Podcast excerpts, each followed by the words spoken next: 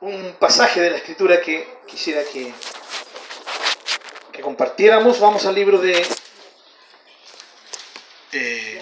Primera de Timoteo.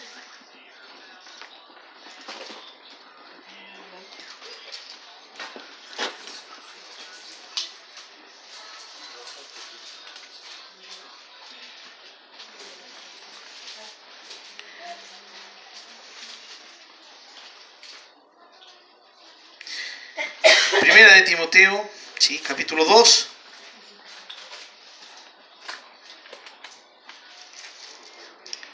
Vamos a leer el versículo 15, hermanos.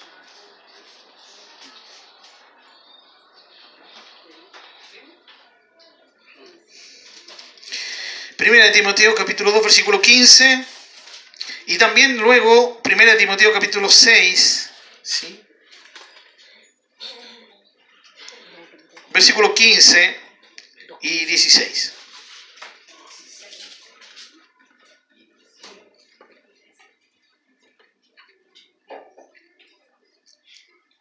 Bien, eh, si lo tienen, vamos a darle lectura. Primera de Timoteo, capítulo 2, versículo 15. Adelante. Eh, dice así la palabra del Señor, palabra fiel y digna de ser recibida por todos. Que Cristo Jesús vino al mundo para salvar a los pecadores, de los cuales yo soy el primero.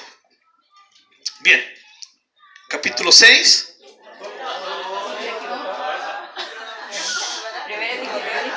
¿Cuál les dije yo? Primera.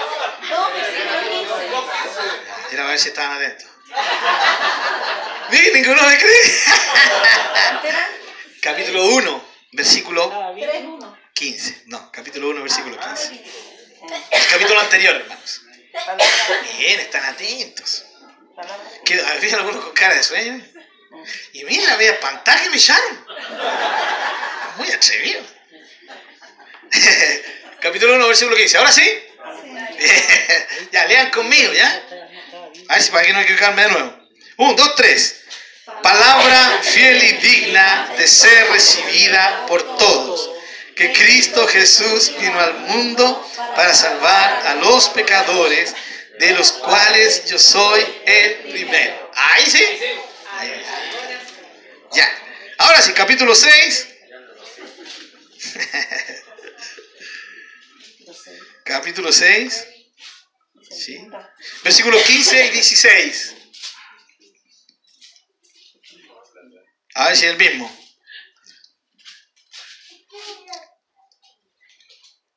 Bien, ahora sí lo tienen. Capítulo 6 de 1 Timoteo, versículo 15. ¿Ven? Dice, la cual a su tiempo mostrará, eso, ¿no? el bienaventurado y solo soberano, rey de reyes y señor de señores, el único que tiene inmortalidad, que habita en luz inaccesible, a quien ninguno de los hombres ha visto ni puede ver, al cual sea la honra y el imperio sempiterno. Amén. Amén. Oramos. Señor, te damos las gracias por este tiempo de poder enfocarnos en tu palabra. Te agradecemos por estar con nosotros, por darnos a tu Espíritu Santo que nos permite entender, que nos permite captar, que Él nos asista en este tiempo, en esta tarde, para que tengamos mucho provecho en escuchar la exposición de tus palabras. Lo pedimos en el nombre de Jesús. Amén. Amén.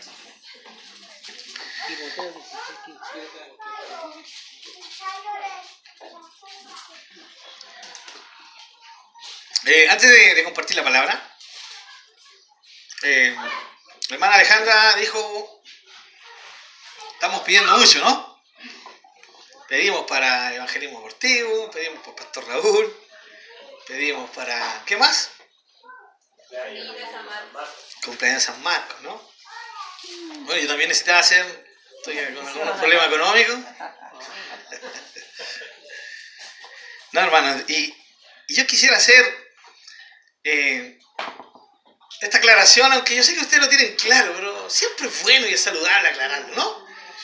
Eh, qué bueno es saber que nos pueden pedir. Eh, sabiendo que las cosas están claras, ¿no? ¿O no es así, cierto? Usted en la iglesia sabe que tiene acceso a los libros de la iglesia en cualquier momento. ¿Ya? Hablan con la hermana Alejandra, hermana, quiero saber, ahí está. Eso es bueno, ¿no? Es bueno. Qué bueno es saber que hay transparencia cuando nos piden. Que, segundo, qué bueno es saber que cuando nos piden, nos están motivando de parte de Dios a ser dadivosos. Amén.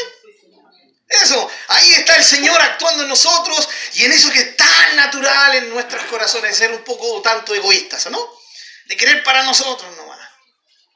Y es bueno, y el Señor actúa en nosotros y por medio de que nos pidan, eh, eso también es trabajado. Gracias al Señor por aquello. Eh, y por último, qué bueno que nos pidan sabiendo para qué y en qué se va a ocupar. ¿O no? Estos tres puntos nos dejan libres de todo problema de circunstancia mental y de corazón.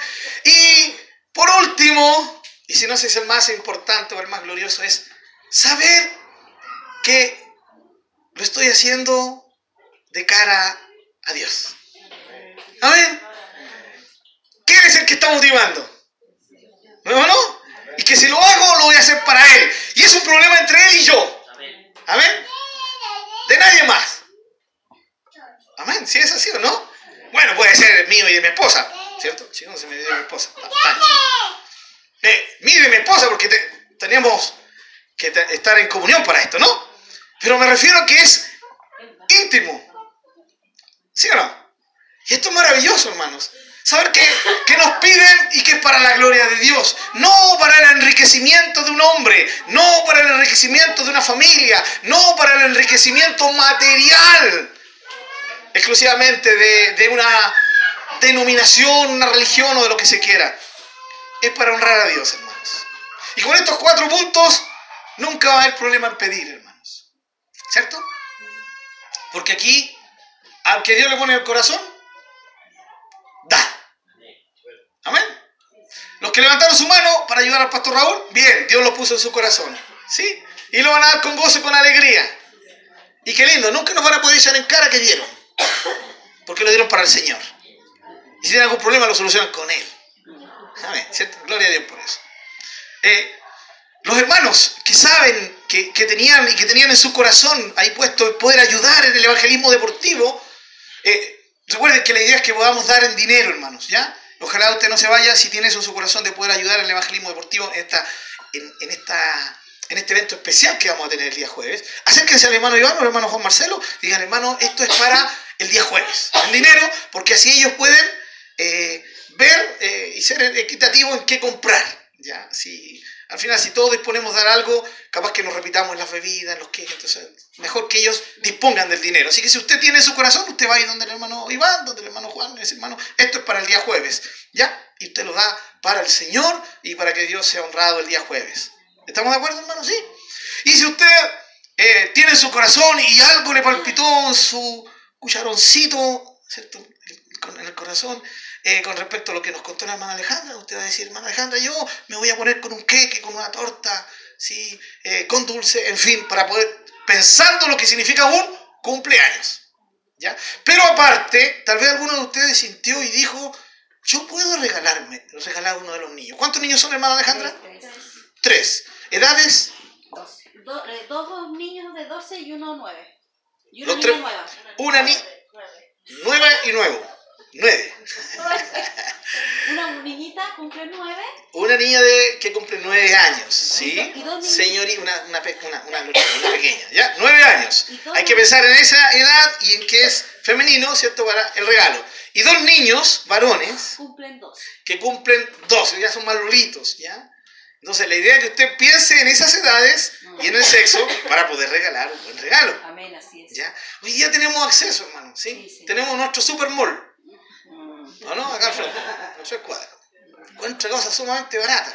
¿ya? Podemos comprometernos, ¿no? Pero que Dios lo ponga en su corazón. Ahora, si usted dice, ah, qué rasca, bueno, que Dios lo lleve al Santo Isabel, por o al líder, o baja el jumbo, que es más caro.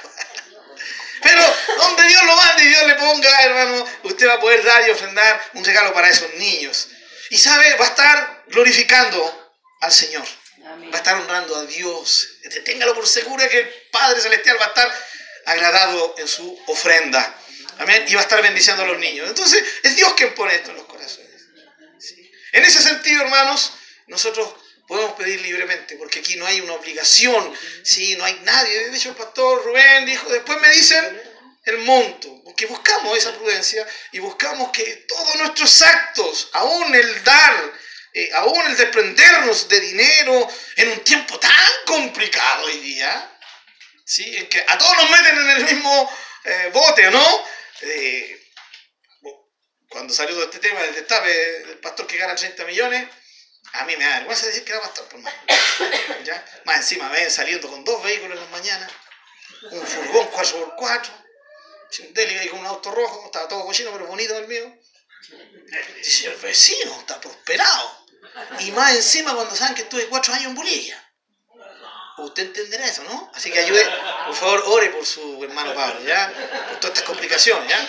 Entonces, churrasco ahí. Entonces, wow, eh, es complicado. Eh, nadie sabe que el furgón no es mío, que es de la iglesia. ¿Sí? Y, y que el, rojito eh, me lo regalaron. Ah, Oye, si usted cree que Dios no hace milagros, Dios hace milagros. Dios tocó al hermano Daniel, hermana Katy, y me- nos regalaron ese vehículo que está ahí. ¿Sí?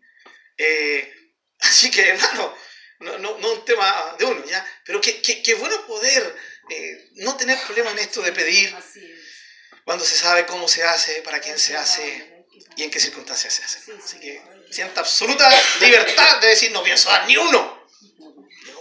Y sientas en plena libertad de decir, Señor, quiero honrarte y quiero ofrendar esto para, para ti. Bien, qué buena introducción, hermanos. Ahí, hermana que está grabando, es la introducción, ¿no? ¿Ya? Pero al final esto tiene que ver también con lo que vamos a compartir esta, esta mañana. Leímos dos porciones de Timoteo, del mismo libro, el mismo autor, el apóstol Pablo. Y no sé si ustedes notaron el contraste. Hay un contraste claro. Hay una definición del hombre y hay una definición de Dios. El primer versículo es una definición del hombre.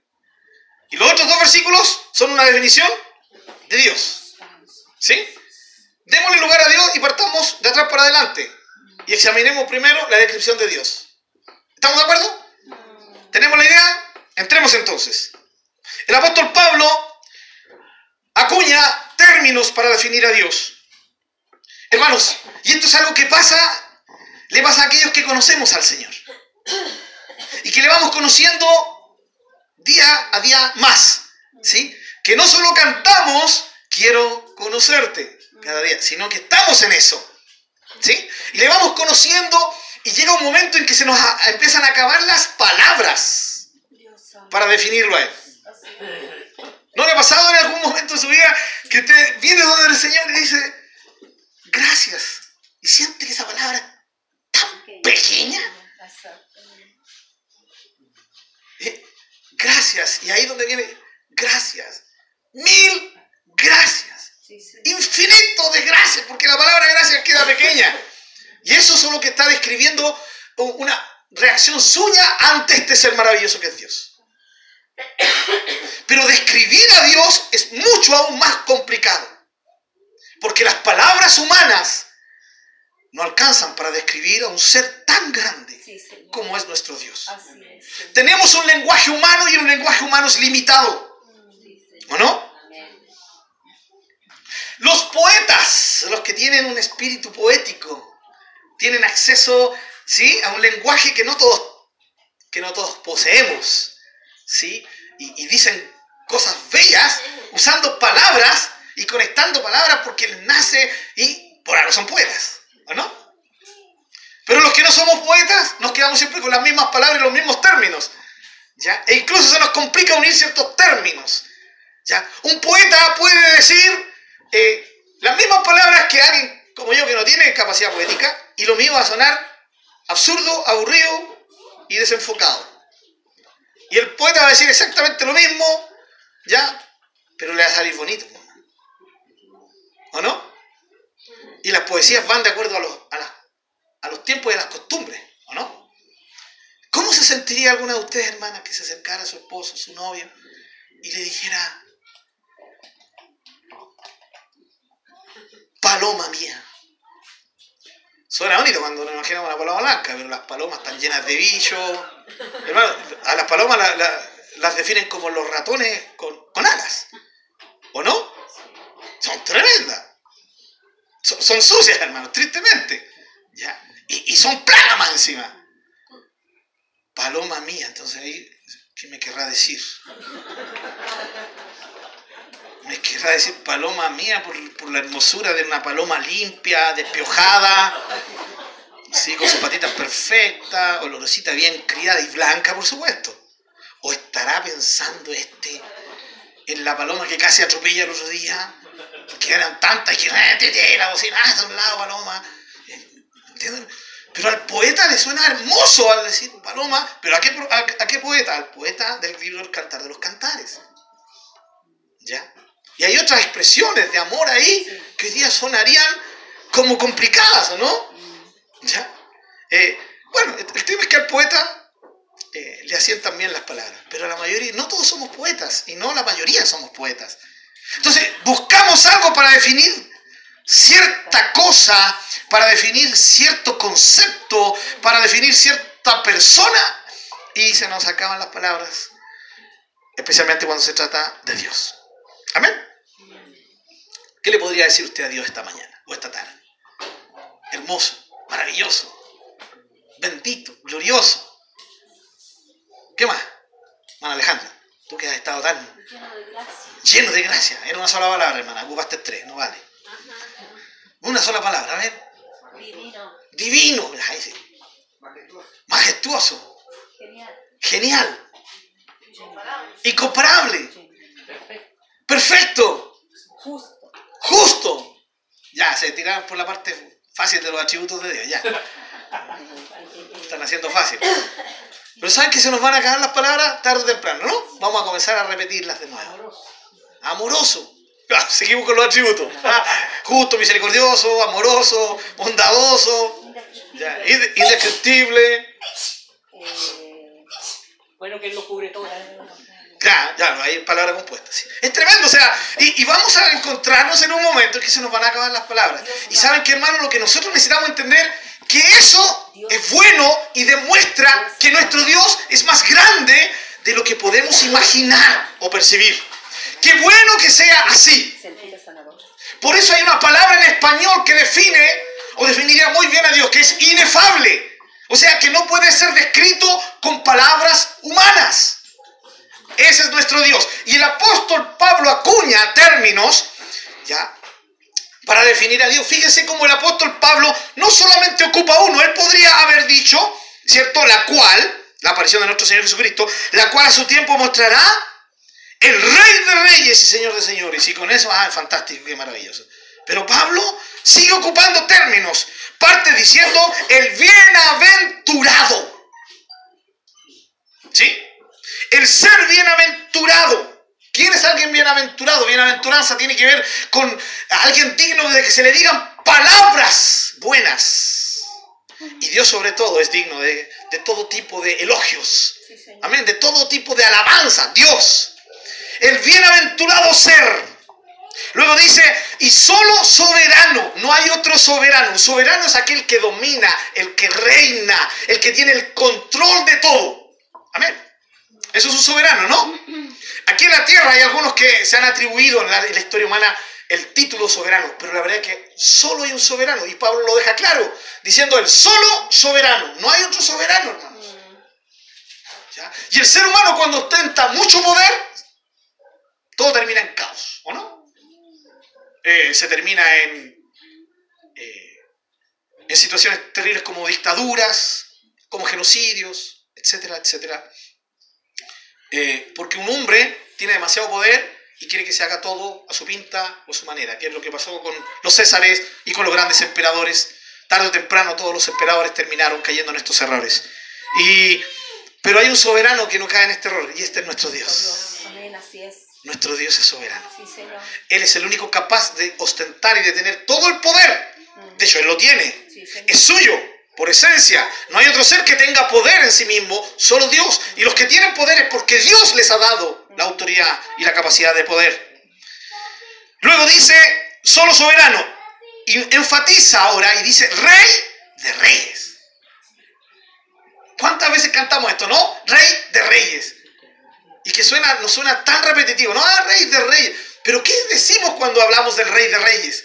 Significamos que estamos significando, estamos mostrando que no hay ningún otro rey que esté a su nivel, menos sobre él.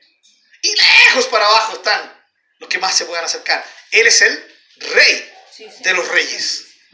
Qué tremendo, hermano. Amén. Él es el rey de los reyes. Los reyes reinan, pero hay uno que reina sobre ellos. Y ese es Dios. Amén. Rey de reyes. Tal vez para nosotros esto nos suena muy, muy de este tiempo, porque aún los reinados que existen son solo de pantalla, en España, sí, y en otros países. Eh, en Inglaterra, pero cuando hablamos de este rey, hablamos del rey de verdad. Y se complica hoy en día porque rey significa que hay súbditos. Y hoy día el ser humano quiere ser libre. El ser humano no quiere sujetarse a nada, menos a un ser supremo. Pero nosotros los que conocemos al Señor sabemos que Él es el rey. Y el buen rey. Él es el rey infinito en poder. Él es el rey de los siglos. Él es el rey de los cielos. ¿Sí? Es lo que cantamos, ¿no? Lo cantamos. Él es el rey de los reyes. Y luego, si alguien le queda duda de su dominio, de su soberanía, dice, Señor de los señores. Hay muchos que se enseñorean de otros, pero hay uno que se enseñorea de ellos, y ese es nuestro Dios. Señor de señores. Entonces cuando usted cante este, cuando diga este, tiene que entender a qué se está refiriendo. Este es el rey de reyes, señor de señores, el solo soberano y el bienaventurado. Pero Pablo no termina con eso. Pablo está con una ansia de describir a su Dios y sigue usando términos y luego dice el único que tiene inmortalidad. Saben que todas estas palabras que Pablo ocupa no las ocupa solo para eh, alabar a Dios por decirle palabras bonitas. Lo que Dios está, lo que está ocurriendo con Dios aquí es que él está siendo descrito por el apóstol Pablo. Pablo está describiendo su grandeza, está describiendo quién es Dios. Y lo está describiendo de esta manera. Y ahora dice, el único que tiene inmortalidad. Y a mí me gustaría, hermano, que usted eh, entendiera esto. Ya lo he explicado en otras ocasiones. La inmortalidad significa que es algo o alguien que no muere. Eso significa inmortalidad. Y yo le he explicado a usted que la inmortalidad no es lo mismo que la eternidad. ¿Sí? Y en esto se nos complica de repente los términos. ¿Ya? Yo les voy a dar solamente un ejemplo. Hay veces que decimos y enseñamos que el alma es eterna. Y ese es un problema. El alma humana no es eterna. Es inmortal. ¿Sí? Desde el momento que Dios la creó, nunca va a perecer. Nunca va a desaparecer. Nunca. El alma va a estar o perdida para siempre o salvada para siempre. Para siempre. Amén. ¿Sí? El alma es inmortal, no es eterna. Porque se confunde que no muere con eterno. Pero eterno es algo que no tuvo un principio y que no tendrá un fin. Es. Una palabra, sí, un tanto complicada para nuestra mente, porque nosotros todo lo que vemos tuvo un principio y tendrá un fin. Así es. ¿Entienden? Los ángeles no son eternos. Los ángeles tuvieron un principio cuando Dios habló y los creó. Amén, ¿sí? Pero los ángeles no morirán, son inmortales. Amén, ¿sí? Esos son casos de inmortales. ¿Ya? Nada que ver con los Highlanders, ¿ya? Hay alguno que estaba pensando en eso. Solamente cortándoles la cabeza, ¿sí? Los mataban. ¿ya? No, no, nada que ver con los Highlanders. ¿no? Eso es nada más que invenciones humanas. La inmortalidad. Pero fíjense que aquí Pablo dice el único, ¿sí? Que tiene inmortalidad. Es el único que no muere, pero Pablo está ocupando este término un poquito más allá de lo que sencillamente la inmortalidad significa. Está diciendo que Él tiene inmortalidad. Él es la fuente de la inmortalidad. Solo de Él viene el hecho que algo o alguien sea inmortal, de nadie más. ¿Sí? Porque Él no es solo inmortal, Él es eterno. El único ser que existe, que es eterno, Es Dios. Amén. ¿Entendemos, sí? Sí, Señor. Ay, cuidadito con estar por ahí enseñando. No, el alma eterna. Cuidadito. Tirón de orejas se lo va a llevar bien fuerte. Exactamente. ¿eh? Ella dijo, ajá. Muy bien, ay, tú qué linda. Ahí está papá. Qué hermosa. Pensar que la mía ya no dice eso. la. El único que tiene inmortalidad. Dice que habita en luz inaccesible. Pablo aquí está entrando, sí, como diríamos chilenamente, no se está pegando la media volada, sí, pero está pensando en su Dios, seguramente con los ojos cerrados y dictándole al amanuense, el único que tiene inmortalidad, el que habita en luz inaccesible. Y a Pablo se le llena el corazón, se le llena la mente, tratando de escribir a su Dios. Y él dice, el único, el único, no hay otro, que habita en luz inaccesible. Inaccesible significa que nadie puede acceder a esa luz. Y, con esto Pablo está poniendo un punto en la divinidad tan importante, mis amados hermanos, que nos está diciendo que nadie puede acercarse a él. Y de esto ya hemos hablado antes, ¿no? Dice luz inaccesible. Luz.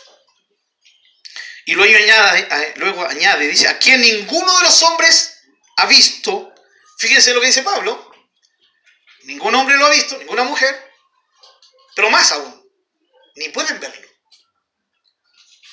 Ah, hermano, que usted no entiende, yo vi al Señor la otra vez en mi sueño, eso fue un sueño, ¿sí?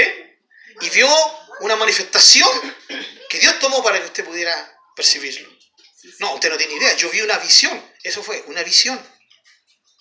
Pero ver a Dios directamente, no hay ningún ser humano que lo pueda ver, hermano. Ni usted ni yo. No ha existido ningún ser humano, excepto Jesús. ¿Ya? Nadie más que ha podido ver a Dios. Eh, ¿Se dan cuenta cómo es Dios? Pablo lo está definiendo. Ese es nuestro Dios.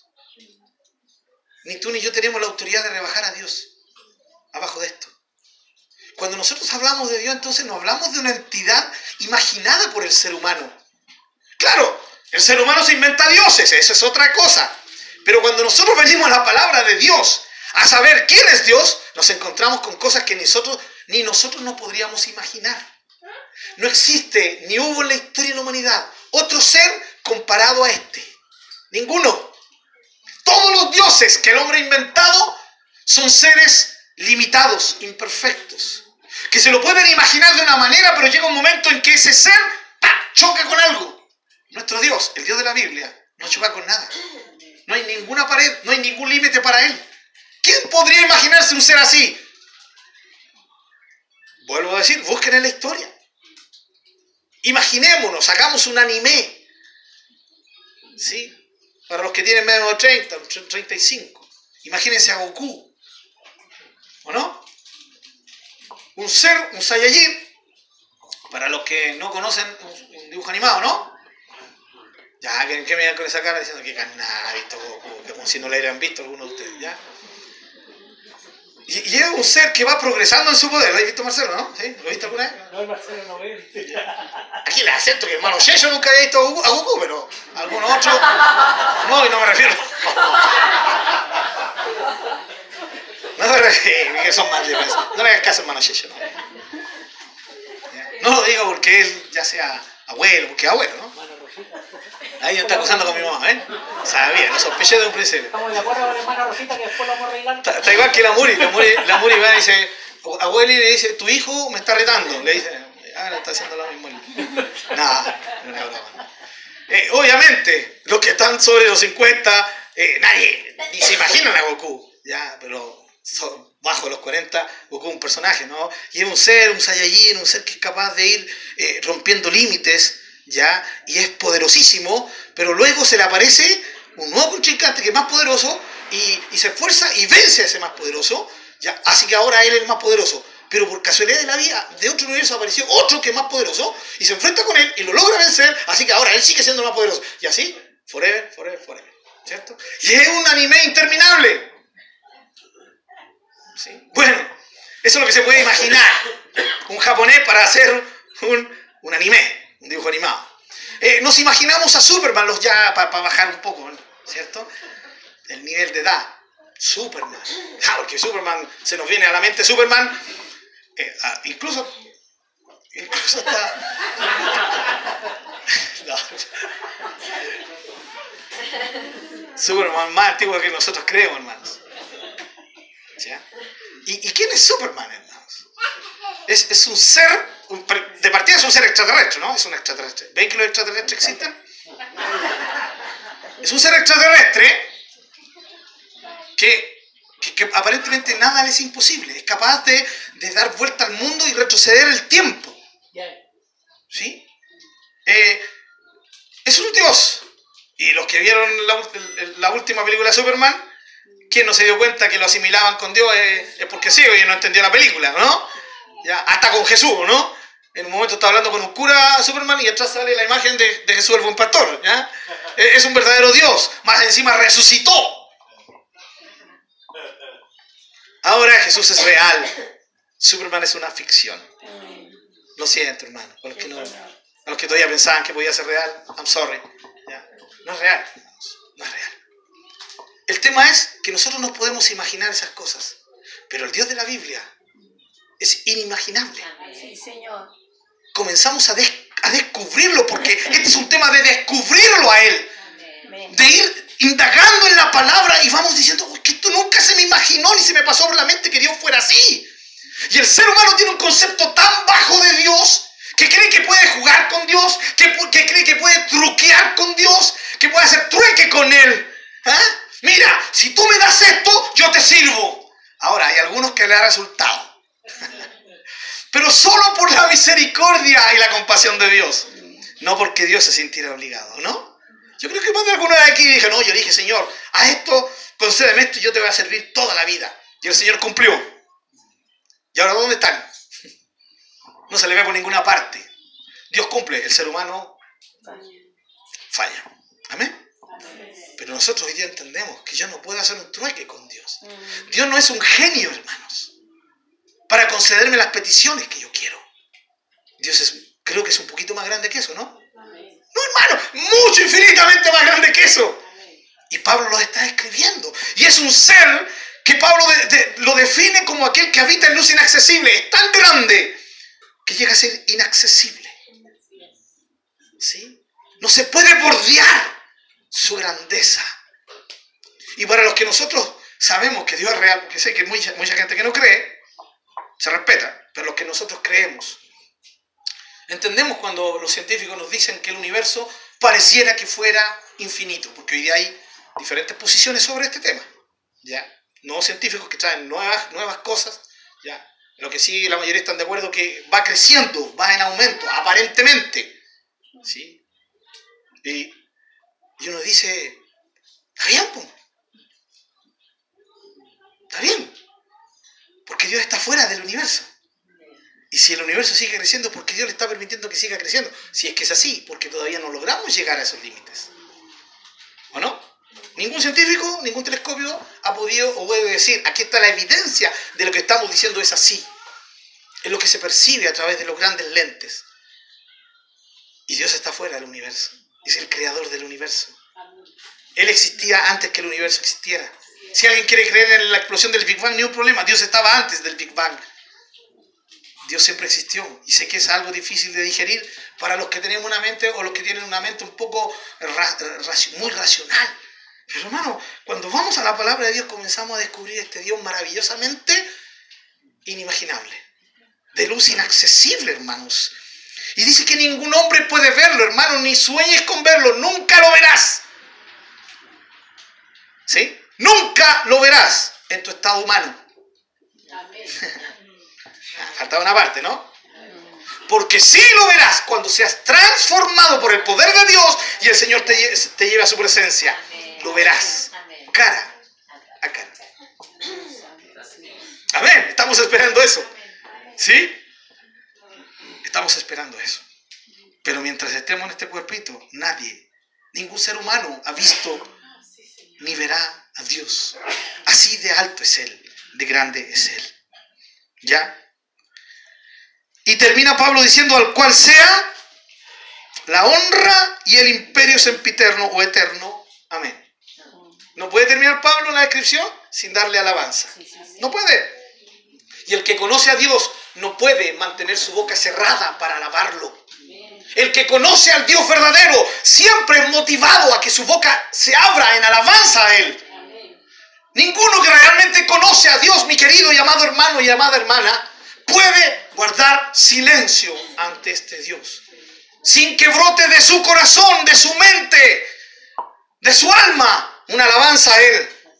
Amén. Por eso es complicado cuando nos juntamos a adorar y yo no tengo exclamación de alabanza. Es complicado, hermanos. Y, hermano, cuando yo, usted sabe, me toca dirigir, le toca a Jairo, Jairito, oremos por él, no está con nosotros porque está enfermo, ¿ya? Eh, lamentablemente, por eso no pudo venir, me tocó dirigir a mí. Pero hermano, usted sabe, cuando yo dirijo, yo no estoy pendiente si alguien alaba o no alaba, ¿ya? Hermano, gracias a Dios el ojo no se me da para el lado. Entonces con este, con, cerrado con el otro lado y se me da para el lado y, ah, no es mi tema si usted adora a Dios o no. No es mi tema si usted abre su boca, si usted levanta sus manos. Ese es un tema entre usted y Dios, hermano. Sí, amén. Por eso ni, los predicadores, ni los coordinadores de acá retan a, lo, retan, lo riñen a usted si no está alabando a Dios. No, un tema entre usted y Dios. Pero entienda una cosa, el que conoce realmente a Dios siempre va a tener alabanza para Dios. Siempre, siempre. Y, y, si no lo tenemos, tenemos que cuestionarnos a nosotros mismos. No que el pastor me cuestione, no que el hermano o la hermana me cuestione, sino yo debo autocuestionarme. Y decir, a ver, ¿estás realmente dándole a Dios lo que según tu fe crees que Él merece? Hermano, esto es algo que tenemos que tener en mente. Amén. Bien, esa es la descripción de Dios. Vamos a la descripción del hombre. ¿Se recuerdan la descripción que hace Pablo del hombre? Palabra fiel y digna de ser recibida por todos. Que Cristo Jesús vino al mundo para salvar a los... Esa es la única descripción del hombre. El hombre es pecador. Hermanos míos, ¿saben por qué el hombre no puede acercarse a Dios? Porque es pecador. No pescador, hermano, ¿ya? No, los de la hermanos de la caleta son pescadores. Pero también son pecadores. o eran pecadores. ¿ya? Y entendamos el término pecador, hermano. Si pecador, usted lo entiende como alguien que peca, somos pecadores. Pero si usted entiende pecador como un estado, alguien que vive el pecado, ningún hijo de Dios es pecador. No puede usted decir yo soy un pecador. Si lo ve desde el punto de vista de que ese es el estado en, cual, en el cual están gente que no conocen al Señor. Yo no soy un pecador. ¿Estamos de acuerdo con eso? ¿Sí? Pero somos gente que seguimos tristemente pecando. ¿Sí? Tristemente, hermano. ¿O no es triste? Sí. sí. O, algunos de ustedes cuando falla y peca, se dicen, ¡Yuhu! No, No, ¿no? ¿No, viene amargura al corazón? ¿No viene pena? ¿No viene tristeza? ¿No viene arrepentimiento? Mínimo remordimiento, hermanos. Especialmente cuando nos recordamos del Señor Todopoderoso. La descripción del hombre es un pecador. Pecador porque decidió hacer su voluntad, porque decidió vivir su vida a su manera. Pecador porque decidió apartar a Dios o sencillamente ser un tanto religioso y ver a Dios desde su punto de vista y no a Dios del punto de vista de Dios. Pecador porque decidió crecer poniendo a Dios a un lado, ¿sí? Algunos al extremo de decir que no existe, otros diciéndole no te incumbe, y sencillamente decidió vivir su vida a su manera, a su pinta, a su decisión, bajo sus normas. ¿Por qué? Porque se cree que es autosuficiente. Pero la verdad es que no existe ningún ser humano autosuficiente, hermanos. En plenitud, ninguno. Usted dirá, ¿y la gente rica que ha logrado hacer riquezas? ¿Será que son plenos? ¿Será que no necesitan? Un ser autosuficiente. ¿Saben quién es un ser autosuficiente? Aquel que no necesita de nada. ¿Sí? Y aún los ricos necesitan. ¿O no? ¿O no, hermano? ¿Usted cree que serían ricos si no necesitaran gente pobre que les trabaje? El rico necesita al pobre. ¿O no? Quiten a todos los pobres de la tierra. A ver qué van a hacer los ricos. ¿Quién les va a trabajar? ¿Quién se va a sacar la mugre? ¿Sí? Para que ellos sigan siendo ricos y sigan más ricos todavía. Si no existieran trabajadores como nosotros, ¿usted cree que existiría la FP? No existiría la FP. Y no existiría gente sumamente rica, ¿sí? que se ha hecho rica en base a nuestro dinero. Compañeros,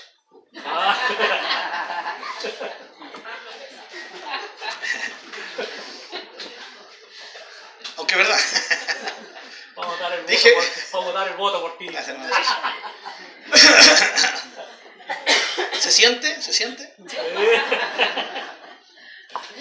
No, a los hermanos de Pachica le dije, hermano, voy a poner un ejemplo.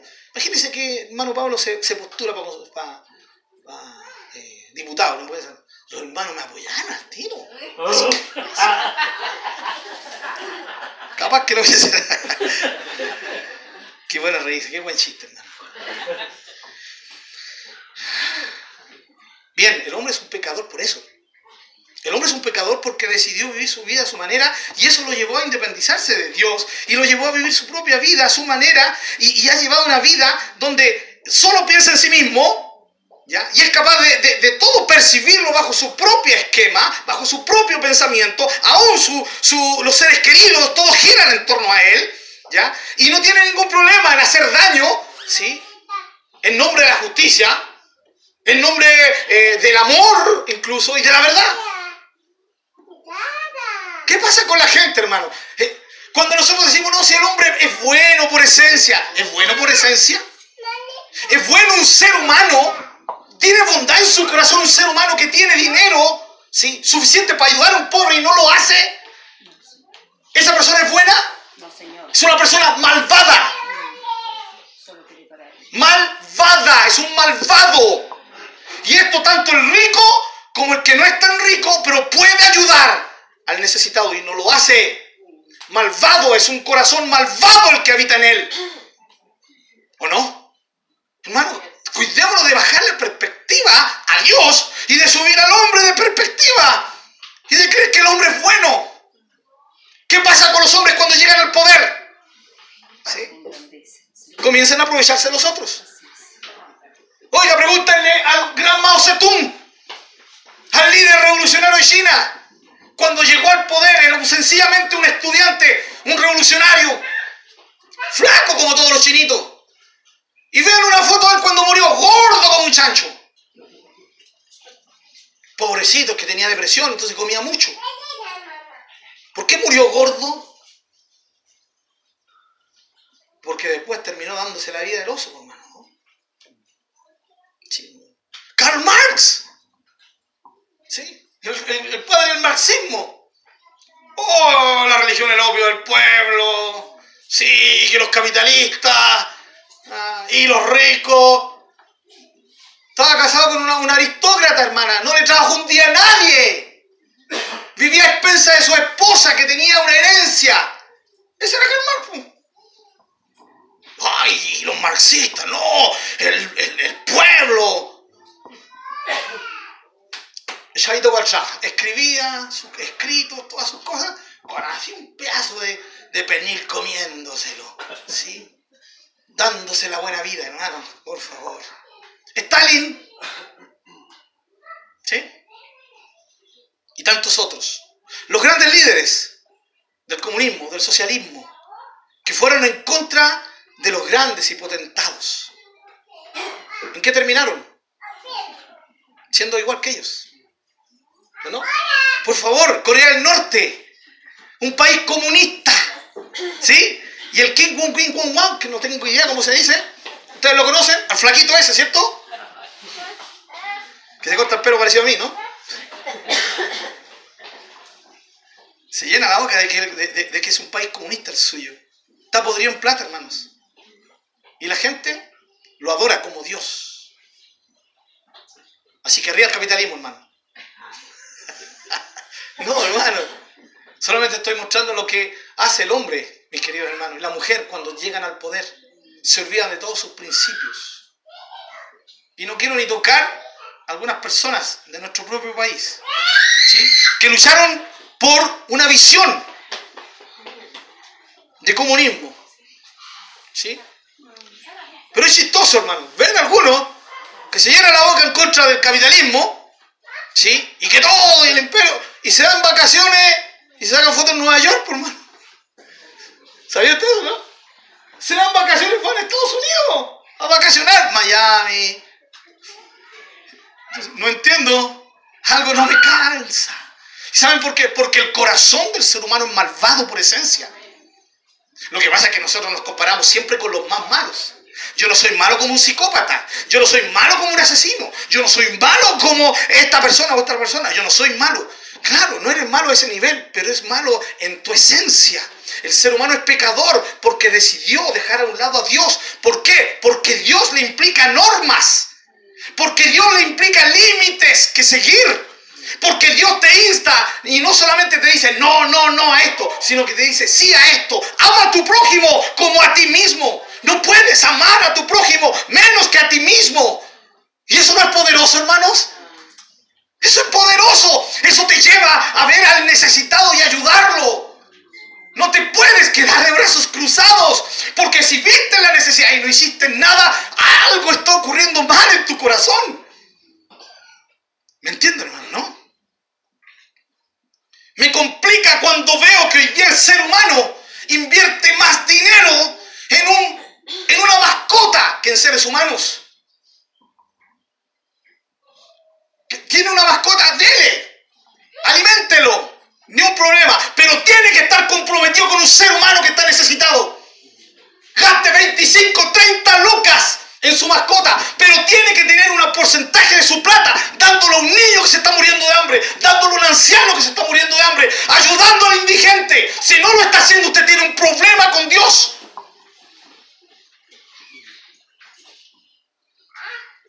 Era obvio, no iba a escuchar ningún amén con respecto a esto. Y esto fue lo que hizo impopular al pastor Raúl, ¿no? Cuando se le ocurría decir ciertas verdades que a nadie le gustaban. A veces me está pegando un poco eso, hermanos. Pero no me retracto de lo que acabo de decir. Lo digo, hermano. Y, y hermano, ustedes me conocen. Yo no estoy diciendo pensando en nadie de ustedes en particular. En nadie. Estoy diciendo una verdad. Y esa verdad viene de Dios, no de mí. Claro que dirá, si usted no tiene mascota, yo no tengo mascota, no porque no me gusten. Todos creen que odio los gatos. Todos creen que odio los perros. No, los amo, aunque ustedes no lo crean. Los quiero. Los quiero lejos. Pero soy alérgico, hermano. Soy alérgico a los animales. Y vuelvo a decir, hermano, me escucharon bien, ¿no? En ningún momento dije que no tuviera mascotas. Tenga sus mascotas, ámelas, porque Dios ama a los que aman la creación también. ¿Sí? Trátelas bien. Pero no podemos estar comprometidos solo con animales, si no estamos comprometidos con seres humanos. Ese es el problema. Hermanos queridos, el hombre es pecador. ¿Y por qué es pecador y por qué ha dejado a un lado a Dios? Necesita ser salvado. Que Cristo Jesús vino al mundo a salvar a los pecadores. Y Pablo dijo, de los cuales yo soy él, estoy el primero en la lista. O sea, él no desconocía su realidad antes de Cristo. Amén. Y por eso era un hombre tan agradecido, porque sabía su condición. Él era un pecador que fue salvado y que lo transformó en un santo hijo de Dios. Amén, ¿sí? Esa es la descripción del hombre. El hombre se apartó de Dios y vivió su vida y hace lo que él quiere y se excusa de mil maneras el ser humano tratando de, de hacerse bueno. Por eso inventamos la religión, hermano, los seres humanos. Porque queremos tranquilizar la conciencia, pero usted sabe que el Evangelio no es religión. Hermano, ¿quién se inventa una religión que te anima a amar a tu prójimo como a ti mismo y te anima a amar a tu enemigo? O sea, ¿de dónde se saca una religión así? El Evangelio no es religión, es vida. Y es una vida en comunión con el Dios al cual decidimos dejar a un lado cuando fuimos pecadores. Pero que hoy día por su amor y porque envió a Jesús, yo puedo acercarme a Él. Aleluya. Y puedo estar cerca de Él y ahora soy su hijo. Y porque soy su hijo, dejo que mi padre me impacte con sus pensamientos, con sus deseos. Amén. Entonces ya no soy malvado, no tengo una tendencia malvada. Sigue habiendo una naturaleza humana en mí que me quiere alejar de Dios, pero también está el Espíritu. Y tengo una tendencia ahora santa, una tendencia buena. ¿Hay deseos buenos o no, hermanos? ¿Sí? Ahí está mi hermano Juan Rivera. ¿Sí? Y algo que él dice. ¿cierto, hermano Juan? No algo que yo esté, esté inventando. ¿Sí? Él siempre dice, che, Maiga, ahí vienen los locos, ¿o no? Se reía de nosotros. Al final vamos a hacer una fila y va, para imponer mano. Esto por todo lo que dijiste de mí. Canalla. Pero el hombre reconoce la gracia de Dios en su vida y cómo Dios lo transformó. Y no solamente él, todos lo reconocemos, hermano. Amén. Así que volvemos al hermano Juan y decimos, alabado sea Señor. Tienes poder, cambias a las personas. Me veo al espejo, alabado sea Señor. Tienes poder, cambias a las personas. Oh, dio resultado que enviaras a tu Hijo Jesucristo. Sí, somos el resultado de eso, hermanos. Ya no más pecadores. Pero fíjense, hermanos, el contraste entre la grandeza de un ser como Dios y la bajeza de un ser humano. Y aquí, hermanos, concluimos diciendo lo siguiente. Miren cómo ese Dios gigante, ese ser inalcanzable, se acerca al ser humano. El ser humano pecador no quiere acercarse a Dios, no quiere rendir su vida a Él, no quiere entregarse a Él. Pero Dios se acerca a Él. Con amor. Con amor, hermanos. Él es el rey de reyes. Él es el soberano, el Señor de los señores. Y Él se acerca con amor a gente que no lo ama. Y da su vida por ellos. Esto no hay amor más grande que esto, hermanos. Nos amó, decidió amarnos y en la acción nos mostró que nos amaba porque de tal manera amó Dios al mundo. Nos compartía el pastor Rubén la semana, la semana pasada. Él nos amó. Pero nosotros y el ser humano no quiere aceptar este amor, no quiere rendirse a este amor. ¿Por qué? Porque es un pecador, eso muestra que somos pecadores. Pero el gran amor de Dios nos toca en un momento y nos hace ver. Y nosotros vemos y decimos, sí, esa es mi condición, necesito a Dios. Pero que usted no crea, hay gente que se da cuenta de esto, igual no se, no se inclina al Señor. Pero hay otros que por gracia y misericordia decidieron decir, necesito, Señor, estoy desesperado, no sé qué hacer, miren la condición que estoy. ¿Y por qué estoy en esa condición? Porque estoy lejos de Dios. Porque estoy so, porque soy un necesitado, porque estoy lejos de Dios. Pero me acerco a Él, me rindo a Él y ya no soy más un necesitado de vida. Porque cuando me rindo a Él, hermanos, pasa a haber solamente una necesidad en mi vida. Y esa necesidad se llama Dios. Porque por medio de Él vienen toda, todo lo que suple mis necesidades personales. Amén. Él suple nuestras necesidades. Ya no estamos preocupados del vestir, del alimento, porque Dios alimenta a los gorriones, hermanos. ¿O no? Ustedes no tienen ni idea. Conozco así unas tórtolas gordas como ser.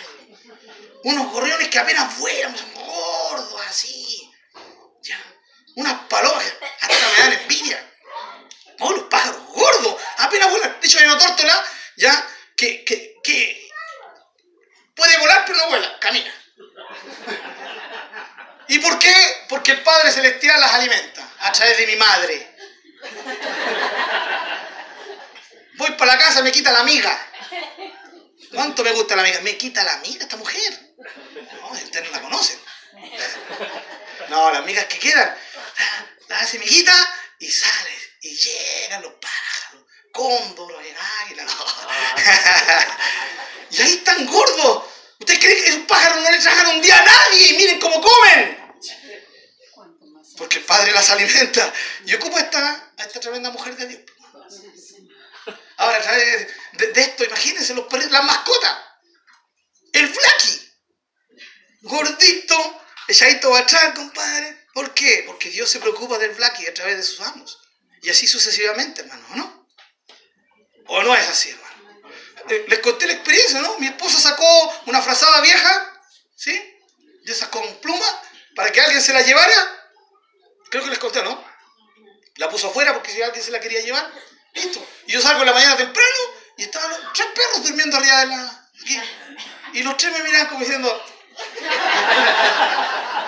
Siempre hemos sabido que... Por eso no te ladramos. Por eso te la... Los tres después llegó otra y ahí tuve que moverles acá porque estaban ahí en el estacionamiento. Les tuve que mover para acá las cositas. Y ahí los tres perlas. Y después la frase estaba un poco más allá, porque se fueron haciendo hacia. Ahora está más allá todavía. Cuando los vayan caminando y vean ahí una casa que tiene una esquinita, un poquito más allá, esa es la frase de la leo. Miren cómo Dios se preocupa sin que, uno crea que puede ser el instrumento de Dios para bendecir a estos animales. Y Dios se preocupa de ellos. ¿Cuánto más no se preocupará de mí? Que soy su hijo. Ellos son criaturas. Yo soy su hijo. Me ama. Eres su hija. Eres su hijo. Así que hermanos, miren la conexión de este Dios inmenso, de este ser magnífico, indescriptible, porque así es nuestro Dios, hermanos. ¿Sí? Tan maravilloso que nosotros al reconocerlo debería brotar gratitud, brotar alabanza para Él. Siempre debe haber alabanza en nuestros corazones. Amén. Y cuando vayas caminando por la calle y te acuerdes de Dios, que brote alabanza. ¿Sí? Y que digan, mira el loco como llora está depresivo, tome aquí un, le, recomiendo un psiquiatra, un psicólogo, no, si no estoy llorando de pena, estoy llorando de alegría.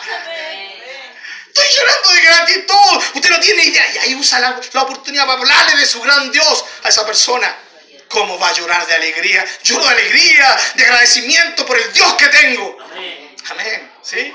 ¿Y por qué no en un momento se para y le trae glorias a Dios, hermano? Amén. Bien pentecostal. No, el que decir la gente de mí, bueno, entonces délas de corazón para adentro. No sé cómo sería para adentro, pero, pero dele gloria a Dios. Alábelo. Alábelo, porque es tan grande y tú eras tan indigno, pero Él se acercó a ti y te ama y te ha hecho cercano. ¿Por qué? Porque sencillamente la recibiste. Por recibirlo. Gracias al Señor por Él. Damos gracias a Dios por su amor. Eso éramos pecadores. Pero Jesús vino al mundo a salvarnos, nos salvó. Le entregamos nuestra vida a Él y eso nos dio acceso a este Dios inaccesible. Hermanos, acceso al Dios inaccesible. Amén. Así que cuando aplauda, apláudale a Él. Cuando cante, cántele a Él. Cuando ofrende, ofrende para Él. Cuando vaya a un, a un lugar, a algún lugar de misiones, hágalo para Él. Todo trata de Dios y de nadie más. Y la invitación siempre va a ser a que le conozcamos cada día más. Qué lindo es el Evangelio. Qué hermosa es esta vida cuando lo vemos así. Y aún los problemas tienen una intención, hermanos. Aún los problemas y las dificultades tienen una intención en las manos del soberano. Amén. Porque los que amamos a Dios, todas las cosas nos ayudan. Amén. Oremos al Señor. Padre, gracias te damos. Digno de toda nuestra alabanza.